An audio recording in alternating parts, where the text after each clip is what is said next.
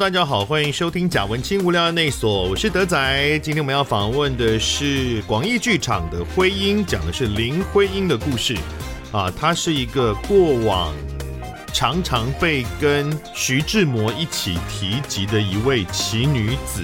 然后我们现场邀请到她的女主角陈品玲，然后还有导演韦以诚到节目里面来介绍这部《徽因》。好，那么在开始之前，我要先分享一个感想。这个跟上个礼拜分享的事情是有关的。我上个礼拜不是有跟大家讲说，我去参加台南剧团真相制造的 audition，然后没有中吗？我就忽然想到，在我的人生里面，记忆所及，绝大部分我自己努力去争取的事情都不会中。我意识到这件事情，大概是应该是我其实不满三十岁就发现这件事了。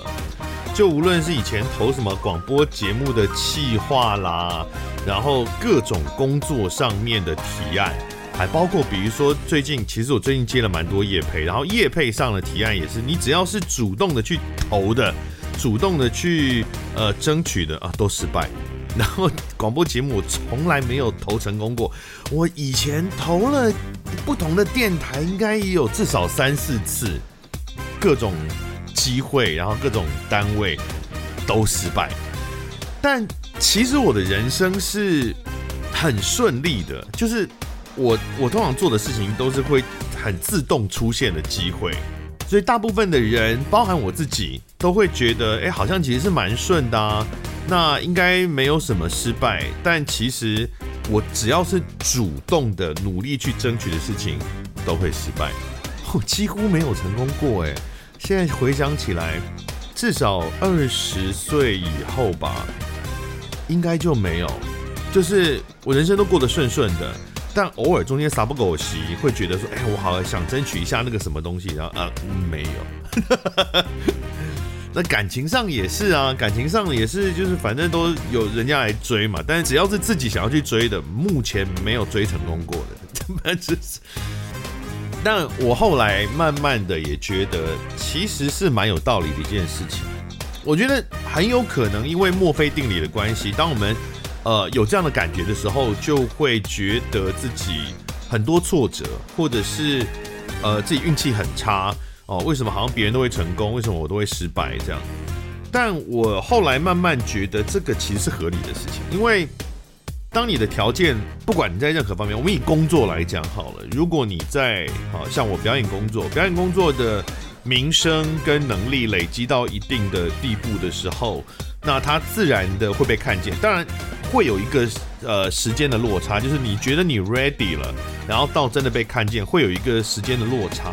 但是，当你被看见之后，主动来找你的这些机会，他很自然，他就是已经觉得你 OK，他才会来找你的。所以这都顺顺的，就会很顺的，呃，大部分就可以这样完成这些工作。那可是需要我们自己去努力争取的，很多时候是，当然是别人可能没有没有主动的想到你。哦，或者我们想要争取一个我们过往从来没有的机会，那么很有可能就是因为你其实还没有 ready，所以没有被看见。那当然不是百分百，只是说在这个状态底下，争取不到的几率一定是比争取到的几率高很多。就除非你正好是在那个资讯落差的那个 gap 里面，就是你明明已经 ready，但是没有被发现。然后你努力去争取，那争取之后，诶，这个过程也都很顺利，你的表达也很顺利，对方的认知也很顺利。然后，OK，他认知到哦，你真的是已经 ready 了，所以你得到了这个机会。那这个其实不是常态，它不应该是常态，只是我们从小听了太多这种成功的例子，你会觉得好像只要努力争取。就有机会，对，就有机会，但通常不会中。就是我觉得也不是说很悲观，而是我觉得有这个清楚的认知，反而会让自己不那么悲观。就当你去争取一个你其实还没有真的 ready，或者是说你 ready 了，但是本来就没有被大家知道的事情的时候，你认知到这个中的几率本来就不应该有这么高的话，那当失败的时候，你也不会太怨怼自己或别人，也不会太容易灰心。我觉得它并不是一个很悲观的想法，反而它其实是一个乐观的想法。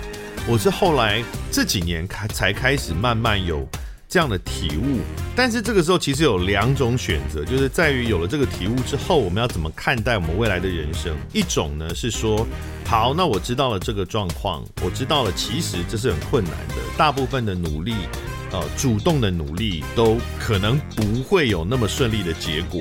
那好，我就心里有准备了，我未来还是会继续努力，不会被这些挫折所打败。OK，这是一个很正向。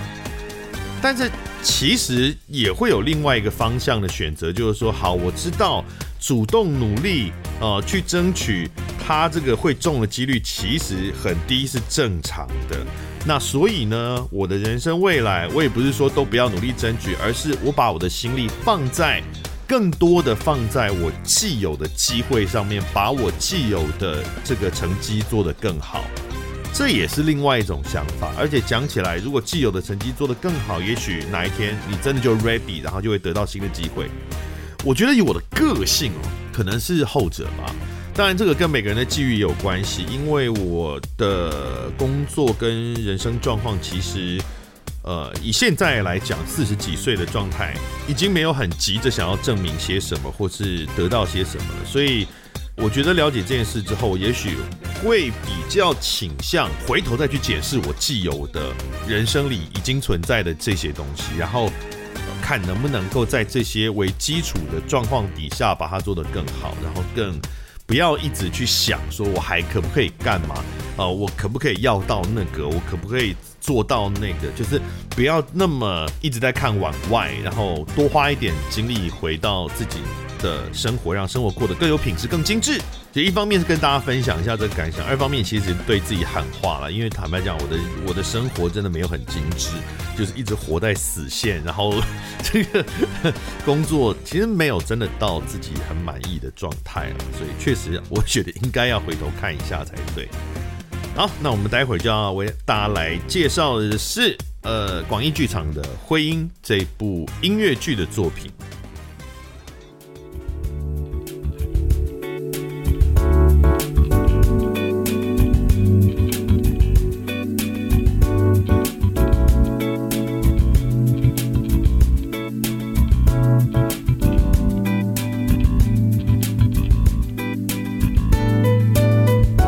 好，那么接下来呢，我们就要为大家来访问今天的这出戏哦。它是一个很有气质跟历史气味的一出作品，是广义剧场的《徽音》啊。我们今天到现场的这两位呢，分别是他的第一女主角陈品玲女士，你好。Hello，大家好。是的，以及导演韦以诚。德仔你好，各位听众大家好，我是韦以诚。是品玲。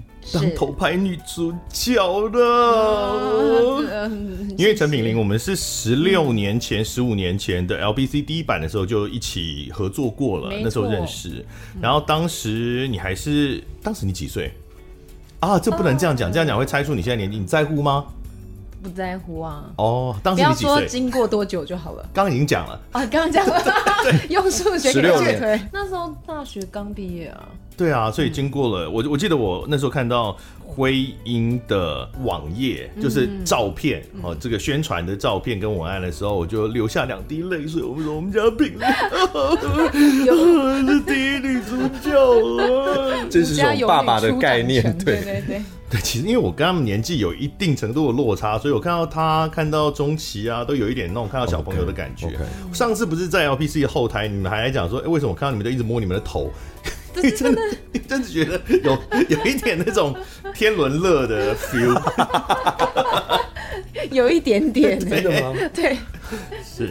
那所以品玲呢，我们是当初就合作过，然后后来在呃我的上海天菜的一个呈现上面也有一小段时间的合作嘛哦，嗯、然后他们就是找我去帮他们做一个呈现，然后呢正式演出就没有要找我了。这个部分好像主要是因为。好，那我以晨呢？我以晨我们没有真的合作过，但是我们有演过一个角色的前后，对，前后任。那个早安主妇，对，早安主妇的前后任，我有做过独剧的版本。那正式演出也不是我，也是温以前看。哎哎，这是什么奇妙的姻缘呢？麻烦那个各位呃表演的团体单位，不用了，不用了，你们这些既得利益者不用这样子。好，那我们接下来呢，就是要 他们这次一个人担任导演，一个是当然的女主角，因为这部戏就是讲林徽因嘛，嗯、啊，丽就是演林徽因嘛，嘿，好，所以当然就是女主角贯穿全剧的这样子。那这次的这个婚姻，它特别的地方在于，它并不是只有。台湾这边的剧组在制作，它是台韩合制的一出音乐剧。嗯，这个到底是什么意思？叫台韩合制？比如说，如果只是演员来，那可能还不算是合制嘛？合制合制吗？呃，其实这个渊源呢、啊，在呃几年前，那因为我们的音乐总监那个新词，嗯，然后他其实跟韩国的音乐剧那边的联系。蛮密切的，然后刚好有一年，他就跟我们这一次的编剧韩亚林老师，嗯。的就在大邱音乐剧节的时候有哦碰面，然后聊，然后后来他们就说，哎，如果他们想要做做一个所谓的华人的故事这样子的编剧，他们想邀请他来写这个剧本，那到底是谁呢？那当初这个阿任老师他想说，啊，那不然我们就。写蒋宋美龄女士的故事，啊，这个不是已经写过了吗？对，就是当初，然后后来一方面是说，欸、当初老板也同一个人啊，对对对，对，一方面是这个，然后另外一方面是，就是说可能在这个政治感会太强烈的时候，于、哦、是他们挑另外一位女性，对，洪秀柱，他们可能是要比较是古呃古典的一个哦，这样比较古典感一点，好的好的，然后后来他们就各自去做了功课，那。刚好新词他对于就是林徽因女士的呃，不管是她的作品或者她的故事，他其实是很有兴趣的。嗯，于是他就把他的 research 丢给这个阿任老师，就是韩亚林老师，他是韩国人，他是韩国人。嗯，然后所以他们说，哎、欸，好，他们就决定要写。后来呢，广义基金会就是我们那个杨忠恒执行长，嗯、他也去韩国，就又认识了韩亚林老师，就说啊，我们要想要再做一个这样子的。题材，嗯，那这个阿任老师说，哎、欸，刚好我现在正在做这个功课，哦，所以他并不是台湾已经 organize 好之后，然后去不是。韩国的某个单位就这样，可他是方方面面的人脉互相 K 起来的，是，而且原本呢，就是说我们在去年首演版的时候，应该是呃广义基金会邀请。就是韩国的导演，嗯，韩国的编剧，那韩国导演就是所谓我所谓我们在节目单上面写的总导演区，是。徐代亨导演。来台湾导，就有点像之前还有一个音乐剧《倾城记》，也是要邀请韩国导演来，本来的制作应该是这样，因为这样就不算是台韩共同制作嘛，对，这样可能只是邀请某位知名导演是。来合作这样。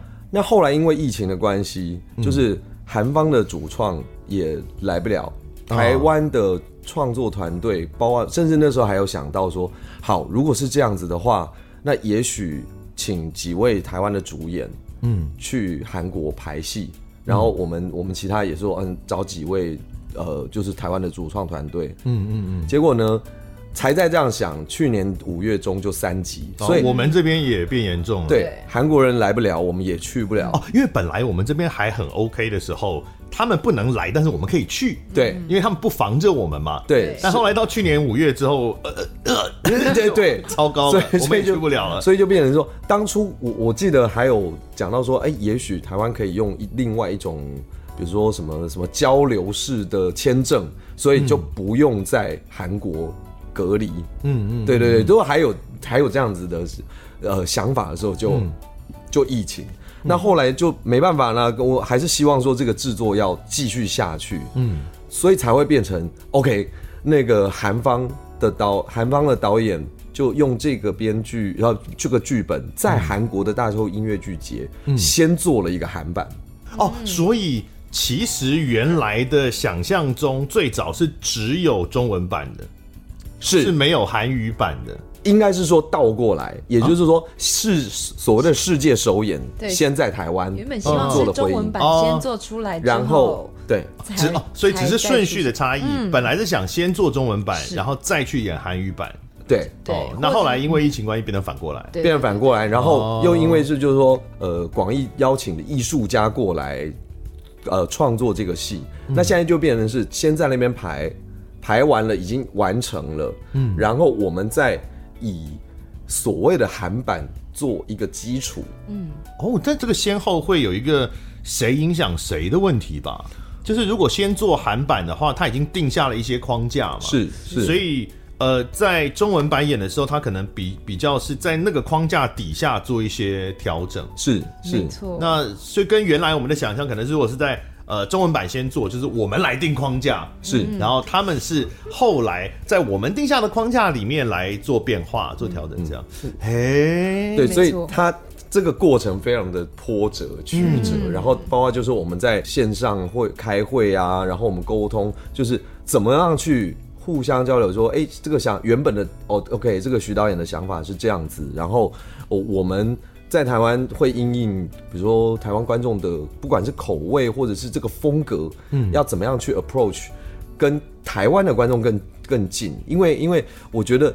呃，林徽因这个这个人物这个角色，在华人世界里面，你怎么样，你都一定不会没听过他。嗯嗯，但是以前听过的，他的地位比较像是徐志摩的附庸了，在大众的、是是的视角里面，对是因为徐志摩才会知道林徽因。对，或者甚至呃，你会讲到徐志摩，你一定就会说，哦，那他就是跟林徽因，或者是陆小曼，嗯，对，然后或者是林徽因，哦，他就是一定跟徐志摩谈恋爱，就是，但是你一定不会不知道他，都是黄磊的错啊。对但但是我觉得这个这个很有趣的是说，在韩国观众的话，他们不会知道吧？他们不会知道，哦他们只会说：“OK，我今天要看一个你写一个中国在二十世纪初的一个一个女女女性的故事，女哦知识分子的故事。是然后呃，所以我觉得观众本身他在看戏的立场出发点其实是相反的。嗯，那韩版在制作的过程当中，台湾这边有多少这个介入，或是协助，或者是共同创作吗？应该比较多的是说在翻译的过程，这个其实也蛮，我觉得有一种吊诡啦。嗯，也就是说，这个阿伦老师他很他很用功，他是一个非常专业的编剧，嗯，所以在我们这个剧本里面，包括他的一些台词或者是唱词，他都有用到林徽因女士，或者是说这些文人们当初他们的诗文作品。他中文有这么好？所以他可能去找了翻成韩文。一开始因为他是韩国人，所以用韩韩文写嘛。嗯，所以我们又要请一个韩翻中的编剧，把韩文版的剧本再翻回中文剧本。但是那个韩文版的剧本里面有一些词，其实是当初从中文翻去韩文的。是是的，是，所以他就变得很奇怪的。就是文字上会变成有一再需要去确认说，哦，这个原文是什么，然后我们再翻回中文的时候，怎么样是最贴切老师想要表达的东西？这其实风险有点高，因为我像我我们自己呃，我政治系的，然后我们在学汉学，许多是学西方的汉学家，嗯，也会有类似的状况，因为他们都是研读中国古典经籍，嗯，然后可是他们就是很努力的把那些看不懂的早年的文章，就把它翻成了英文之后，然后我们再去读他们的英文的出版物，再把那些易经的内容翻回中文，超级难，对都对不上。真的而因为而且因为他会，就是其实我觉得，因为语言跟不同种族的这个呃认知，其实它在这个翻译来回一定会消耗很多。对啊，因为很多字是根本没有直接 exactly 可以对到的字啊。是是。那你两遍回来之后，搞不好根本就已经完全不同的意思。然后另外一就是说，因为我们那时候请的翻译老师，就是他在翻回中文版剧本的时候，他又比较是用阅读文字再翻，而不是一个所谓的口语的或者是剧本式的翻。所以后来在我们在排练的过程当中或前期，其实我们一直花了很多时间，再把我们拿到的这个中文版再翻，就再润饰成一个至少要是人讲出来的话比，较口语的做法。对对所以这个呃，编剧暨作词韩雅玲老师是刚刚一直提到这位呃阿任编剧老老师师嘛哈。然后我们这边还有这个一像新词，他是音乐总监记词曲，所以是呃歌的中文词的部分是新词重新填，是不是？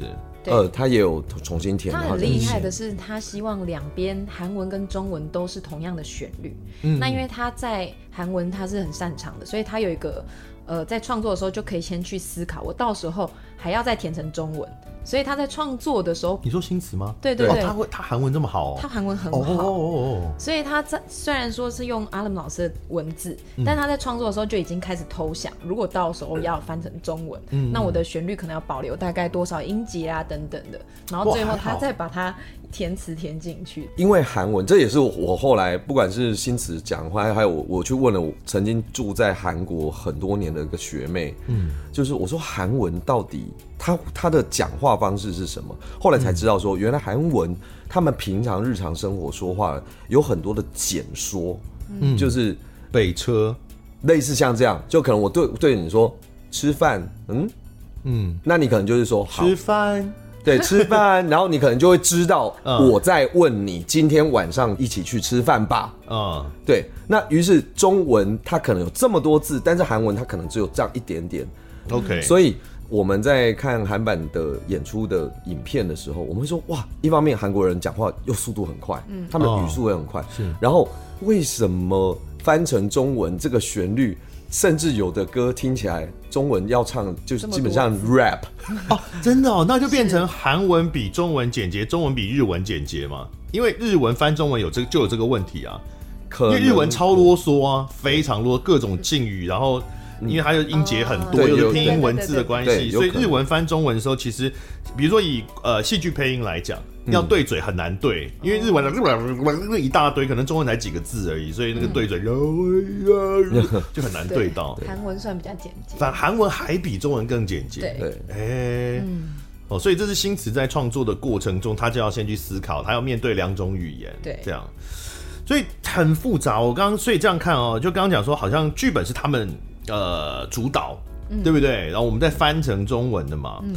但可是像音乐，哎，就是我们主导哦，新词这边主导。嗯。然后他们也是用我们创作出来音乐，所以就没有一个很明确说哦，到底是呃哪边的创作给哪边来扮演，而是互相都有影响彼此的创作过程啊。原本如果是按照就是韩方的主创在台湾做这个戏的时候，嗯、其实服装设计。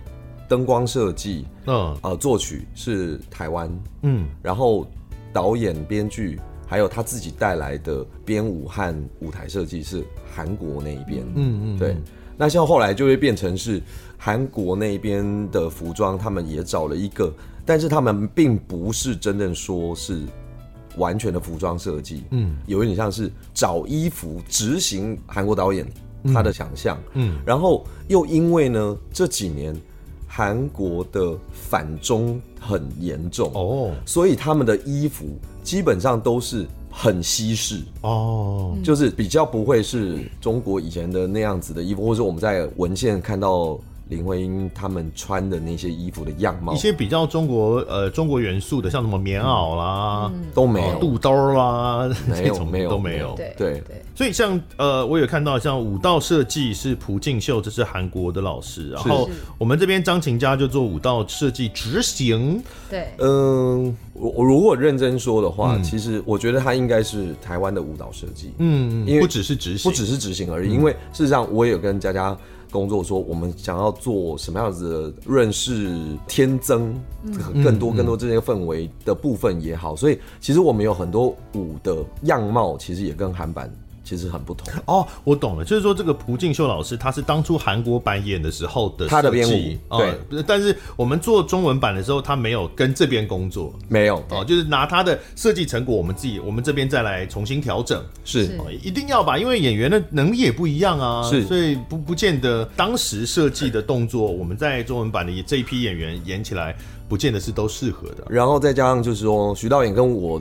在这个戏，比如说从这个剧本的切入，或者是以说 OK，他们做出这样子的样貌，我会还是会有一些不太一样的想法。你有你有没有感觉到，比如在看他们的版本的时候，有没有哪边你会觉得说，哦，这是因为他是韩国人，他才会想要这样处理？我倒不会，可是因为徐导演他之前有另外一个戏叫《王世子失踪记》，在台湾是王世坚是。对，可是因为我没有看过那个演出，嗯，那我只在比如说呃那时候的宣传一些影片，就是那种大概几十秒看到他的导演画面。嗯、那这个徐导演他非常喜欢他的走位，很喜欢走几何拍。走几何拍是什么？几何线条是，几何线条很工整的意思吗？很工整，像在棋盘上面啦，哦、斜角啦，或者说横线啦、直线的移动等等的这种感觉。对，或者说某种对称感啊，这样子就是它的呃戏剧的画面思考比较是这样。所以当我们看到它的韩版的影片出来的时候，我们说哦好，可是对我来说，嗯，它的处理方式会显得。过于冷调，嗯，呃，我我的解读就是说，他想要借由这样子很工整的格式，某一种疏离性，嗯，那这个就是我这个就会牵涉到我刚刚讲到，就是说，呃，两边的观众对于林徽因这个人物是吗？的。角度切入点，这是因为文化的不同而产生的，还是单纯导演手法？我觉得是单纯导演手哦手法。比如说像，因为他毕竟还是在讲，就是说哦呃那个时候的有一个女性，她就是很做自己的事情。那在韩国演了以后。嗯，很多韩国的，尤其是女性观众，因为现在即便二十一世纪，韩国女性的地位其实还是比较比较低的。他们大男人很严重，对，所以他们看的很有感。嗯，那这个很有感，他会因为说我不认识李林徽因是谁，虽然她是这个中国曾经出现的一个历史人物，可是我会直接看到这个女性在这个这个环境当中，她做了哪些事情，而鼓舞了我们。嗯，对。但是我觉得台湾的观众比较会说：“哦，你要讲林徽因吗？嗯，那我想看你怎么说故事。嗯，我我这个是心中会有一个比较，就是跟他原来对林徽因跟徐志摩的理解来做比较。也许他会有一个这样的期待，但韩国观众就不会有，因为他没有那个背景嘛。就好像我们看了国外的某一个历史人物，嗯、我们其实说：哦，我不知道他是谁，那我想看他的故事。哦，原来他做这些事情。”他可能就会在引发我们说，我想去多了解他，嗯，对，那反而就是说，哎、欸，有一点点认识的，嗯，或者是说，可能从曾经的人间四月天的电视剧，那我说你要怎么讲他的故事？嗯、那或者是有我们甚至之前也有一些观众是，呃，历史老师们啊，哎呦，他们就会说，嗯、这个不是这样子哦，是那品林，你当初。一开始照刚刚讲哈，是本来是我们这边先演，所以应该是你先第一个诠释这个角色。嗯，但是后来阴错阳差，呃，可恶，被人家先诠释了这个角色了。Damn，你有看吗？哦，有，有，你有看，我有看。嘿，你不会担心被被被影响吗？我其实跟。韩版女主角的选择是完全不一样哦，我自己觉得是不一样了。嗯，对。然后我觉得一方面这也跟徐导演他们原本演出时间其实从排练到演出非常短，我、嗯、我想也有关系，或者说导演给的指示是比较走一个嗯。嗯，很干净，然后很中性的状态给演员。嗯，那那时候我在看的时候，确实就有一些，我觉得也是因为我们本身认识林徽因也好，或者说我们华人文化，或者说华人这边演员的表演方式也好，我确实对这个角色就有完全不一样的想象。所以后来我有跟以晨啊，或者说跟星子也有提过，就是我我会希望我是重新。去诠释这个角色。如果用一个非常粗略的形容的话，你觉得韩版的林徽因是一个什么样性格的？而你的林徽因是一个什么样性格？用最粗略的，比如用一个成语还是什么来形容的话，比如他是心狠手辣，然后你是佛光杀人不眨眼之类。呃，我觉得韩版的林徽因是一个很直截了当。直球对决，直球对决，哦、就是，呃，不管什么样的台词或者是情境底下，它的呈现方式就是很直接的告诉你，哦，就是这样。嗯，对。那因为我在做林徽因的功课，或者说了解林徽因的她的很多背景底下，会觉得林徽因她是一个更，呃，可能思思考层层次可能还有更多，嗯，更多东西在他心里的那种状态。嗯所以我会后来会把这个角色再拉的再不那么直接一点，不那么冲，对不对？不那么冲一些，嗯、感觉就是好像在讲什么的时候，心里还有一些没讲出来的，对，有一点点踌躇，一点点保留。对于我觉得我们台湾或者说我华人的文化讲话本来就会有一点点这样的性质，跟韩国相较之下。哦 有有吗？法拉利姐有语带保留吗？就没有啊，就没有啊。那好，周明天就没人，周明天没有啊。人类或者说文人的话，我觉得我觉得不同年代的人，就是中文，它常常会有我我觉得很多潜台词。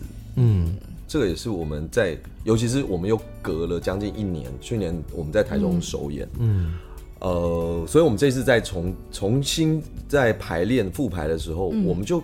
因为也也演过了一次，我们又隔了一段时间消化，我们就多花很多时间在琢磨在这些角色之间的关系，嗯，或者是语言上你要怎么说，而不是比较不会像，因为韩国的版本或是演员，他们真的就是哒哒哒哒哒哒哒哒哒哒哒哒哒，可是你在这个快速的呃对话过程当中，然后音乐就进来了，你比较没有办法，就是说你现在是不是有。另外一个意思在这一句话底下，或者这个对答当中，这样子。哦，而且刚刚不是提到说韩文比中文简洁一些嘛，所以在使用中文演这出戏的时候，偶尔会有，比如说好像机关枪的感觉。哦，这样讲起来，我有一点印象，确实，尤其在歌跟词转换的，或者是互相有的歌里面插几句词的时候，看得出来有一点辛苦。就时间很不够讲，对对对，所以我们有一点卡，所以我们这一次就是呃，我们也有在这个部分那在调整，就是我跟新词有有在工作说，哎、欸，我如果就把它简化简简说成这样子，或者说把一些词拿掉，但是意思是不会改变的。就本来比如说要插一句，就是说我也是抱持这样的想法，然后现在就改成嘿。嘿，完全达到他想要的意思，差不多是这个，没有就这样子。我觉得对对演员在不管是呃在表演上，或者是他在呈呈现上、诠释上，嗯，也会比较不会那么吃力。嗯嗯，对。我们请女主角秦品玲呢来跟我们介绍一下林徽因女士好吗？林徽因女士，其实我觉得，因为过去真的蛮多我们台湾的观众，或者说就是了呃认识到她，真的是透过《人间四月天》嗯。但看了一些她的纪录片之后，我觉得她真的就是一个在清末民初那个年代一个女性的知识分子代表。然后她是一个建筑学家，然后也是一个诗人。我觉得更糟糕，就像我这种人。嗯就是我知道有人间四月天，嗯、我还没看人间四月天，嗯，所以我对他的印象就会刚像刚刚讲，完全依附在徐志摩的身上。但其实他的这个自己也是个奇女子。你刚刚提到她是建筑学家，在那个年代应该很稀少吧？对，因为其实他从小就受蛮好的教育，然后他也去伦伦敦念过书，后来跟梁思成他们双双去滨州念。呃，其实他是想念建筑，而且是他先想念，然后。嗯他跟梁思成一起去，然后宾州大学不收女学生，嗯、就建筑系、嗯，所以他后来就决定说：好，我所有的建筑系教的所有东西我都修，但我念美术系。嗯、就他是一个对自己很有想法，然后而且对他想要的东西非常坚持，嗯，然后毕生就贡献给建筑的一个女性，完全不是说哦，都只有他跟徐志摩之间的风花。那其实徐志摩只是他人生中很小的一段、啊，没错，是的，前前后后大家都。没看到，只看到他跟徐志摩那一段。那徐志摩确实是有追求过他嘛，他也拒绝了嘛。嗯、那之后的人生其实跟徐志摩就没啥关系了，但是他还是有很多成就啊，是中国历史上第一位女建筑学家，而且她跟她老公蛮合的啊，跟那个他们喜欢的东西、嗯、理想要做的事情都蛮合的，跟梁思成是。就是其实林徽因，我觉得她是一个蛮有智慧，也蛮早就知道她自己想要的，不管是事情还是说适合她的人选。就其实她选择梁思成这样的一个伴侣，一方面也是梁思成很支持她想要做的事情，然后同时他们志趣相同，都是选了建筑，所以他们后来大半辈子花很多时间去中国很多地方去考察古建筑，然后真的就是夫妻。对，在做同一个事业，所以现在是置业，置业，对。所以呃，比如说我们现在在房间可以找得到很多中国古建筑的这些文献书，虽然都是梁思成著，嗯，可是事实上，其实他们两个共同完成。是是是，我们跟大家介绍一下梁思成，一九零一年四月二十号生，中国建筑史学家，一生致力于保护中国古代建筑和文化遗产，他非常多次。跟政府或者是战争的交战双方去呃跟他们协调说哦，哪些地方是古都不能打，哪些地方是古迹，这个如果毁坏就再也没有了。他也不是特定指哪一方哦，他跟这个跟美国也讲过这个事，说不要炸京都。对，跟共产党也讲过这个事。那个国共内战的时候也也讲过，好像那个跟北。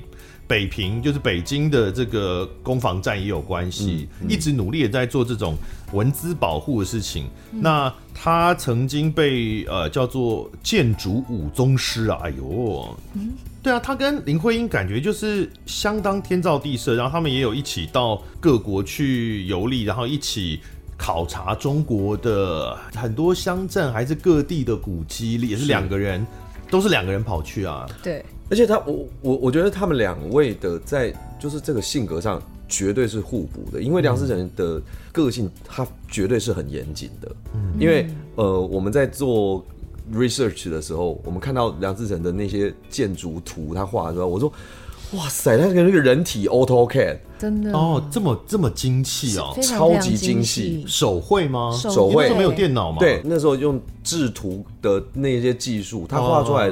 非常精准。那呃，或者说他们有当中会有一些设计，说哦，什么建筑、什么什么房子啊，怎么样怎么样？嗯、那很多东西都是可能是林徽因出 idea，嗯，因为他可能画的没有那么好，嗯，然后或者是他的草图就是比较天马行空，嗯嗯，所以所以在思考或创作上面，林徽因其实是比较自由的，嗯嗯。那那梁思成他就是说，OK，我觉得这很好，于是他落实了他。用他的比较严谨的思考，再去完成他们两个中间就是这个这个创作这件事情。嗯、所以一个是理很理性，一个是很感性。嗯，所以这绝对我我觉得是一个非常天作之合了。那既然是天作之合的话，那呃，在这个剧里面，婚姻的这个舞台剧版本当中。你们在一开始描述梁思成跟林徽因的结合，好像不是那么自由恋爱、两情相悦的直接结合吧？不是，因为他们本来就是，为什么？因为他们本来就是。呃，梁启超跟那个林长民，嗯、他们本来就是说，哎、欸，是是有一个口头，但是不是说哦，就是指腹为婚。哦，就梁思成是、呃，就林徽因的老公，梁思成是梁启超的小孩。对，嗯，然后那个林徽因的父亲林长民先生也是，嗯、呃，也是当时很有名的知识分子。对，所以说他们不是自由恋爱，不算结合的。呃，史实上其实没有特别看到什么样子的说法，说他们到底是自由恋爱还是被被指定要结婚，但是至少被撮合着互相认识是一定有的。但是因为两家的家在这个戏的诠释上面，给了一个这个一个给了他这样的一个诠释了，对就是说他们一开始的时候还是对彼此不够熟悉，然后是一个比较理性的合作的概念。嗯是，是完全是假凤虚凰，就同期啊，就是 对啊，那就是同期啊。对，应该说在剧情上，我觉得阿伦老师他为了要让剧情很快速的可以推展，然后观众也可以理解，嗯、然后又有一些些是可以，好像有一些哦一些环节让你觉得说，所以他们原本没有没有那么相爱喽，然后、嗯、但是透过这样子的对谈，然后梁思成可以同意也认同。呃，林徽因她想要做的事，我觉得她是用一种改编的方式，让观众更快去理解。嗯，因为毕竟我我我觉得，呃，即便啊，就就算说我们真的在做一个呃传记式的演出，嗯嗯，他一定也会，或者说像国外也有很多这样传记式的电影，他的确是会因应这个演出的节奏或者是戏剧性的需要，会把可能事件做一点点小调整，或者是说时间序。我可能本来是两件事情，我把它合在一件事情，嗯嗯、他一定会有做这样的改变。呀，我觉得近年来的观众应该已经越来越可以理解了，因为漫威调整了很多原著嘛，大家慢慢就已经可以习惯这件事。所以我们这个是婚姻 宇宙，是，所以这是里面他的林徽因的生命中的，应该说相处时间最长的一个男人。对不对？她的老公。对。那但是还有其他的，她身边有很多男人，这样。嗯、像金岳霖，对，就是谁？谁是金岳霖？谁？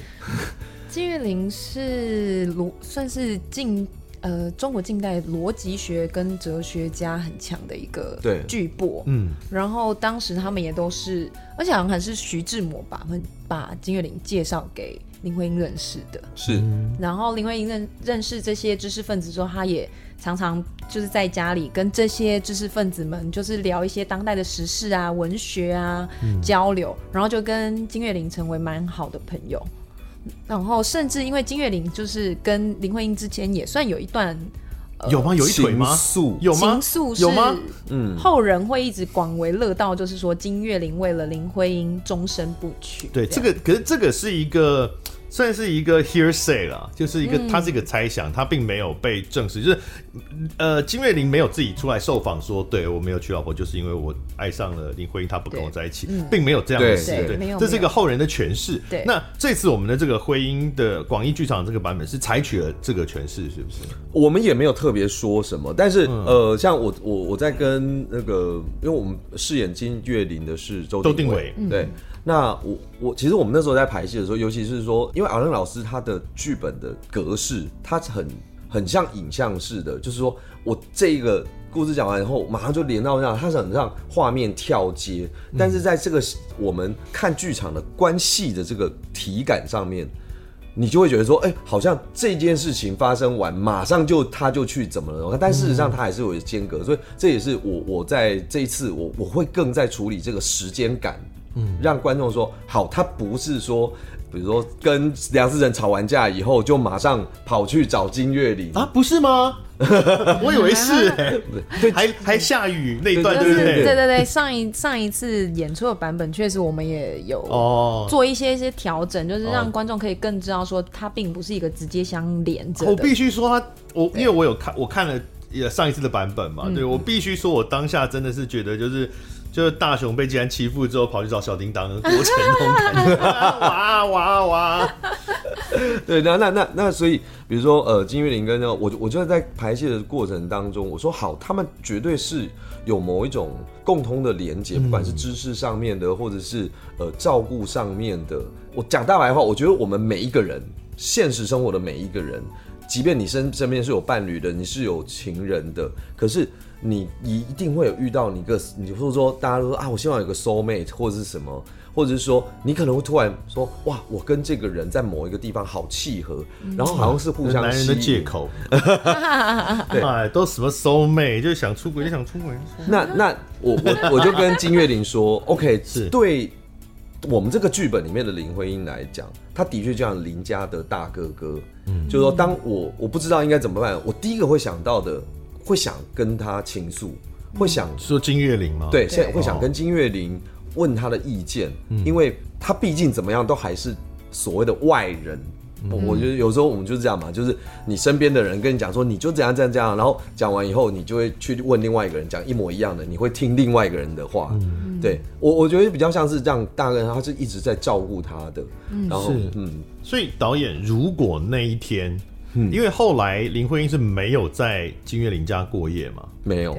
如果那一天金岳霖没有推开林徽因的话，你觉得会不会发生什么？在在在你们的诠释下，当然戏里面没有演到这，可是你们的设定，你觉得会不会发生？你觉得这个问题，这个德仔一问我，我我就觉得很有趣，因为其实我们。常常有时候在排练场，不是在排戏的时候，嗯，有时候都是在聊这些，嗯、就是哎，欸、很多假设性的问题。今天如果林徽因真的在金岳霖家，嗯、那他们到底，然后或者说会直接问说演员本身有没有呃这样子可能去到另外一个男性友人家，那你们这样子的经验？对，就算你的动机不是要去跟他干嘛，但是你心里是不是有一点心理准备？你有想过？万一发生，你们的诠释上你觉得有吗？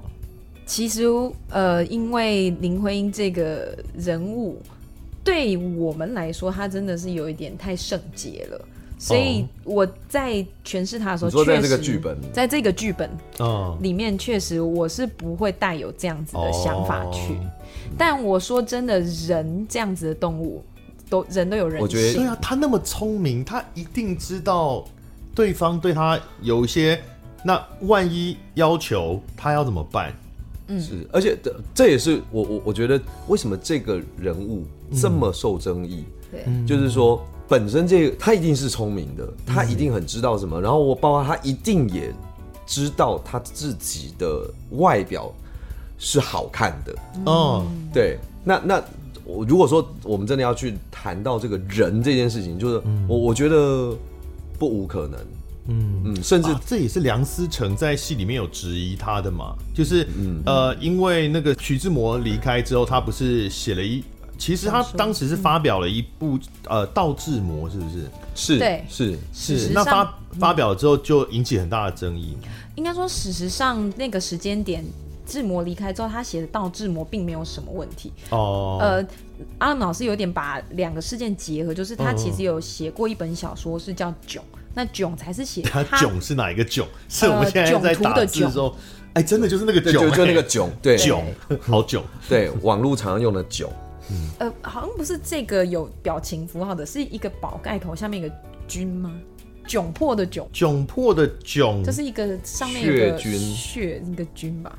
对，应该是这个字。下面哦，对对哦，那个窘是那个窘，嗯，对。然后他那个囧这部小说才是在讲他比较是在讲他跟徐志摩的感情。嗯，可是阿老师把呃发表的小说好像是在讲徐志摩跟他之间恋爱的那个 timing 放到了。志摩离开之后，他发表这个小说，嗯，所以他把时间点，对，呃，是对，会让观众以为说是徐志摩离开之后，他写才发表了他跟徐志摩之间感情的这个小说，所以引发了梁思成的可能内心的，对他也没有直接写，那是他跟徐志摩的感情吧，只是可能有点隐喻还是什么的吧。呃，歌曲里面有，就是他在写，不是我说小说那个囧里面真的有写说，这是我跟徐志摩之间的爱情故事。呃，他们是蛮多的，甚至他们把他们的呃曾曾经的呃就是书信的往返的内容啊，对对，真的很大喇喇哎。可是他毕竟还是跟梁思成。对对啊，所以而而且我们在排戏的，因为这个剧本结构或者角色的状态，嗯、所以我们那个演梁思成的那个阿迪，那个萧景洪，嗯，他常常就会自嘲说啊，就工具人呐、啊，梁思成就是个工具人呐、啊。可是很难吧？因为他们理想这么契合的状况底下，你说没有不？我觉得很难，只是工具人呢、欸。对，我觉得其实我们讨论的所有东西都有复杂、很错综复杂的在林徽因跟梁思成之间的关系。嗯嗯、但因为我觉得他们都是一个高知识分子，所以很多人性上面的呃矛盾啊，或者说我们猜测说他会不会觉得这件事情。很很怎样？可能他们都已经经过很长时间消化过，而且他们已经找到一个新的平衡了。我找资料的时候才理解到林徽因的身边的这一群男人有多可怕。嗯，他都吸引，但是当时中国大概整个社会中最精英的是的生理男性，大概都被他带走。哎，像刚刚讲金岳霖，金岳霖他呃。中央研究院第一届院士，创办清华大学哲学系，任教授兼系主任。嗯、然后呢，一九五二年的时候，全中国六间大学的哲学系合并为北京大学哲学系。然后金岳霖又是教授跟系主任，就非常夸张啊！这这是维基上写说，当时是最早把现代逻辑系统的介绍到中国来的人物。是是的，所以真的就是。精英中的精英，对。对啊，梁思成也是啊，也是中央研究院第一届院士啊，他的影响力也是很大的。嗯、就是那徐志摩当然也就不用说了嘛，那个文采很，整个中国的最精英的，然后那一群人脉，嗯、然后全部都围在林徽因的身边。嗯，那当然就是说，我觉得因为林徽因，她觉得说，大家虽然可能在闲谈，或者是说在交流。可是他绝对可以从这个，就好像我们在做创作，我们很像在平常在闲聊，哎、欸，也许就谈出了一个什么 idea，然后就会一起做创作，做出来。那所以他才会成立了一个所谓的文化沙龙，嗯，然后邀请那个时候的文人们，大家就是来交流，说，哎、欸，所以他不限，就是说你是什么领域的，就是各领域的人，我们来聊聊聊，然后那他认为这样能够推动，由我们这一群知识分子来推动。中国当时的中国更进步，我不敢在思想上或行动上更进步的一个、嗯、一个动力。是啊，从欧洲的经验来说是有帮助的啊，因为欧洲那时候 “salon” 这个词就是本来并不是做头发的嘛，它就是欧洲当时的哲学家、艺术家他们在一个就是有这样的聚会的的习惯，所以就把这些大家的最精华的知识做交流，然后能够很多新的东西。我也是这次这个做功课，因为我没有看《人间四月天》嘛，我知道他也可能有美化，但我做功课的时候，我才发现徐志摩真的很渣哎、欸，他 他真的很过分，他真的很渣哎、欸，他是另外一个随心所欲的男人。对，我觉得他就是一个很直接把他想要的东西，就我我觉得爱情这种爱情的话呢，可能是你很难判断，因为人会不会爱上一个人，这是不能够控制的嘛，是，所以。呃，单纯讲爱，这这没什么问题。但是呢，他是他原来在认识林徽因之前，他的老婆叫张幼张幼仪。然后他认识林徽因之后呢，就想要跟张幼仪离婚嘛，对林徽因穷追不舍。得知妻子张幼仪再次怀孕时，他要求她立即堕胎，并提出离婚，然后不辞而别，音讯全无，留下张氏孤身一人。在绝望中，张氏曾考虑自杀。后来呢，张幼仪在柏林生下了他的第二个儿子啊。徐志摩匆匆赶来啊，天伦乐吗？No，他来是拿着已写好的离婚书要他签名。然后张幼仪说啊，我想先征求爸爸妈妈的意见，但徐志摩说 No 死，要他立即签署。然后反正他就是渣，就是渣，渣。对，其实没有什么别的。讲好听一点，就是说他是浪漫主义的实呃极端实践者。不是浪漫主义没有 没有不见得要渣，啊，是是是。那陆小曼也是啊，陆小曼是他的好朋友的老婆嘛。对，然后他去追人家好朋友老婆，好朋友生气了，恐恐吓他，那个苏拉巴逃到欧洲去，然后人家离婚再回来，然后，然后跟他结婚。渣是那个。呃，陆小曼本来是一个军官的，就是他的好朋友，然后，嗯、然后因为在王捐婿的捐，对对对对，我，嗯、然后反正就是因为他一直不在家，所以他他就请徐志摩就帮他照顾，然后照顾就就就出问题了，嗯、这样啊。董事长乐团一个水歌叫《美更小》，对，《美更小》就是讲这个歌词，好像是他好朋友去当兵，然后叫他呃照顾他女女朋友，然后就嗯，他就变成徐志摩了。所以不知道，如果说往往前套回刚刚德仔问的问题，嗯、就是说我我觉得可能林徽因还是会有，他还是有他的理性，就是说他在跟徐志摩认识过程当中，那他也不管是拒绝了，或者说因为年纪的呃差别或怎么样，嗯、他一定不会不知道徐志摩是个渣，是什么样子的人，嗯、对，所以他不会说好，我现在就跟你在一起，嗯，所以当。他在跟金岳霖这件事情的时候，我们可以查得到，就是他直接某一天，他直接跟梁思成说：“我觉得我爱上另外一个人了。”他是说、呃，好像是那个梁思成的后来的第二任妻子林书，在他自己写的类似传记，是在讲梁思成跟林徽因的故事的时候，说梁思成后来跟他有讲说。林徽因跟梁思成说，hearsay，对，其实 hearsay，这都是一直，这就是说，但这这种众说纷纭，或者说你你你说的人的那个立场，这件事情其实是蛮奇妙的，就没有史实记载，但透过她这个林叔的嘴里面，听说林徽因曾经某一天就跟她老公说，我好像同时爱上两个男人了。哦，但是有有讲说是谁吗？应该意思就是金金岳霖，因为很明确啦，因为他们就是住在同一个。哦，对，他们是住在一起的，是就是他们大家都住在同一个建筑物不同的房间，对对对对对对。那所以我们在阿仁老师他有把类似的情节放进，但是他不是说跟他讲说我爱上另外一个男人，而是就是说我我想要去实践我心中那个理想的生活，所以呃梁思成后面他才会说好。不管你做什么决定，我都不会阻止你。嗯、对，那那个那当时就是说，像那个林叔他讲的说，哦，如果你要选择另外一个人，我也不会阻止你。所以，所以我们的编剧就把他这个两件事情把它融在一起。可是主要是要诉说，在这个剧中的婚姻，他因为生活，比如说这些，比如小孩啊什么这些所谓的很多杂事，他反而没有办法做自己那个想要做的。事情，因为我们在这个剧本里面一直强调的一句话就是说，什么叫做随心所欲的自由？嗯、什么是真正的自由？真正的自由并不是说我什么都不管，像徐志摩那样，就是说我爱做什么就做什么。嗯、对，他是他是会有一个目标、目目的性的东西。张、啊、那个张幼仪嘛，对不对？第一个老婆是张幼仪，真的很可怜呢。是因为徐志摩连死都是为了去看林徽因的演讲，哎。嗯，你老公到最后的最后一秒钟都没有跟你在一起，好惨哦！可是我觉得张幼仪，你也可以说她，她也是大家闺秀，然后呃很大家庭的，然后受到那样子的教育，被教育的很好，因为包括呃最后呃徐志摩的葬礼，嗯。他虽然他们都已经离婚了，可是那个、嗯、呃徐志摩的父母，就是他的前公公婆婆，嗯，都还是把他当做媳妇儿。那当然自己儿子对不起人家，对对对，然后然后还会每个月给他生活费啊什么，哦、就是到后来把他当做另外一个女儿。嗯、而那个葬礼的那个这所谓的告别式的所有的事情，也是张幼仪她最后出来，嗯，然后说我。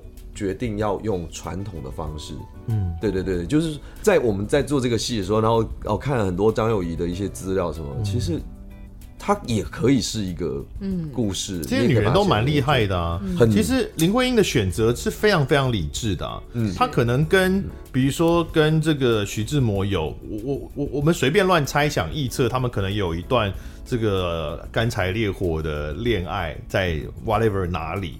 但是他很清楚，就刚刚有提到，这个人不会是可以托付终生的人嘛。他真正的置业跟呃他的理想，然后跟他的归宿，那应该就在梁思成的身上。我觉得非常合理的的选择啊，嗯，就适合呃约的人跟适合结婚的人不一样。哎，果然是时代新女性啊，耶 Yeah！是是哦，我们最后讲一个这个。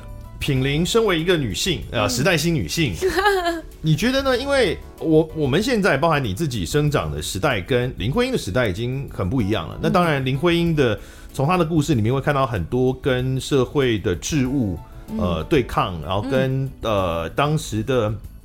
历史文化的背景对抗的这个过程，嗯，哦，所以尤其她也是因为这样来特别受到注目嘛，因为我们都说她是第一位女性什么，第一位女性什么，嗯，啊，因为女性当时的机会很少，嗯，你觉得以你现在你自己的生长历程来说，你觉得现代社会对于女性还有什么枷锁，或者是呃不不平衡的不利益的这些存在吗？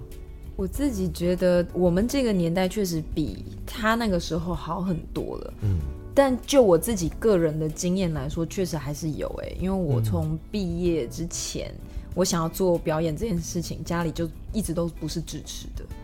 就是我觉得这个当然也不不完全是因为是女生，对啊，男生可能也不支持。对对对对，然后这是一点，然后再来就是。出来。或许可能跟每个人的机遇在这个年代会有关系。嗯、你可能遇到的人相对传统的话，那可能女生做，比如说做表演，做自己想做的事情。那如果进入婚姻啦，或者说未来想要生小孩啊，那是不是就会影响到表演？嗯、那你可能表演就不能继续做下去，嗯、等等等等的。我觉得在这个时代，女生还是会因为性别跟自己想要做的事情是会有冲突的。我我也一直都在，不管是想我自己，或者说看现在目前表演的圈子里面的女生在结婚生小孩之后的状况，嗯，呃，必须要说一定会有一段阵痛期，是你在带小孩的那段时间是还是很困难的。如果要、嗯、要考虑到带小孩的话，那真的是呃人生中可能至少会有个三五年会消失在这个世界上，哎，是。因为小孩在那个状那么小的状态底下，你根本是离不开他的啊。嗯，你现在不是单身对不对？哦，对啊，这可以讲吗？可以啊，可以啊。就你觉得以你现在的，我不知道哎。啊，他们前一阵 我不知道哎，五月的事，所以没有很久，所以他才是新科的人妻。所以你你你有抚育后代的计划吗？我的想法是先顺其自然啦，因为我年纪就是这一两年。你觉得你们家的状况，如果呃，有小孩的话，是谁会带？我我跟我老公有讨论说，我不可能一个人带全部。就是根本不应该有这样的讲法。为什么是感觉好像是你让渡出来，或者大家要来帮你？可是本来就不应该是属于你的责任呢、是啦，但我现在是站着说话不腰疼啊，对不对？讲很大声，意思是这样嘛？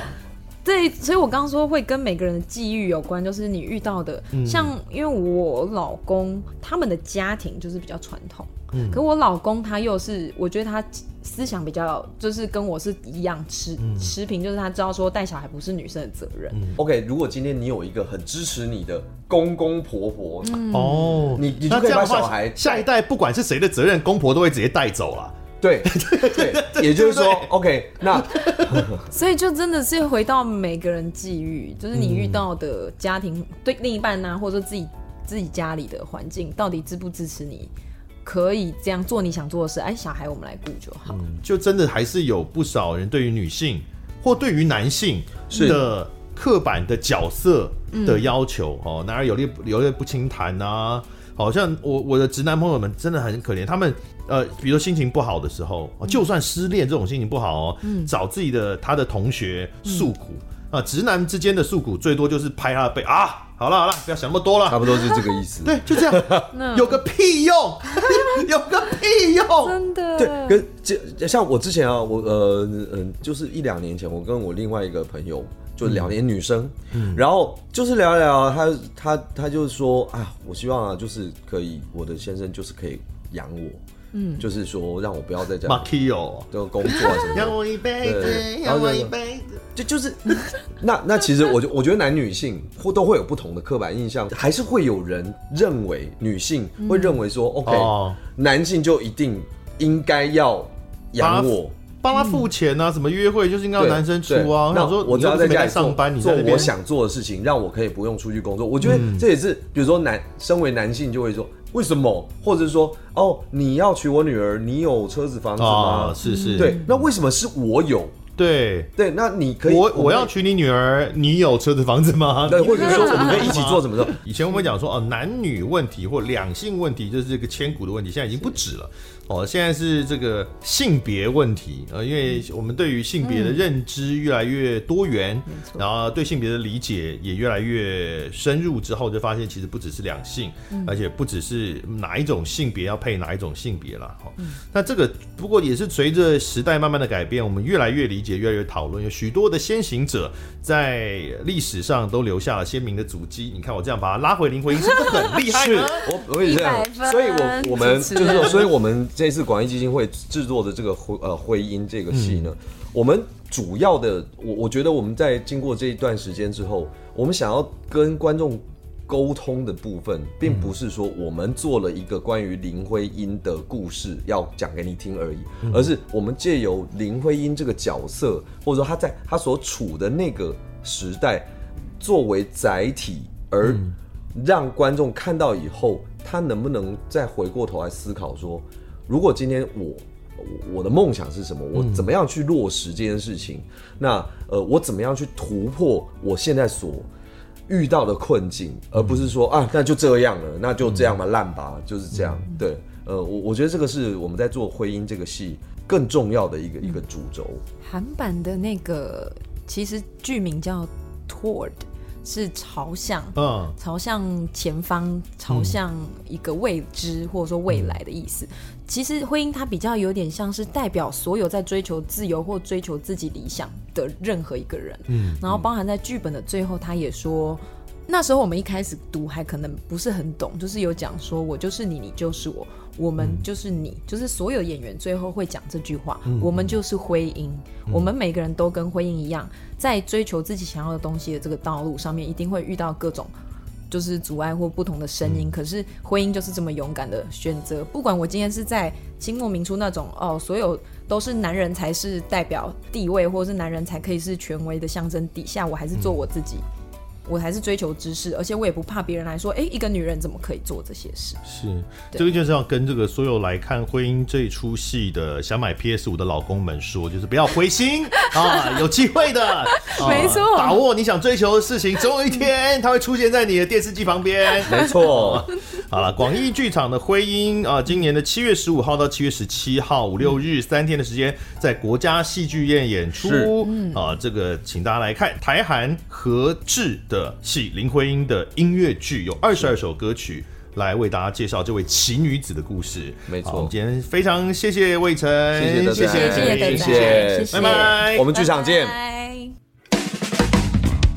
感谢收听贾文清无料案内所，欢迎到脸书粉丝专业贾文清德仔留下你对节目的感想哦，下次见。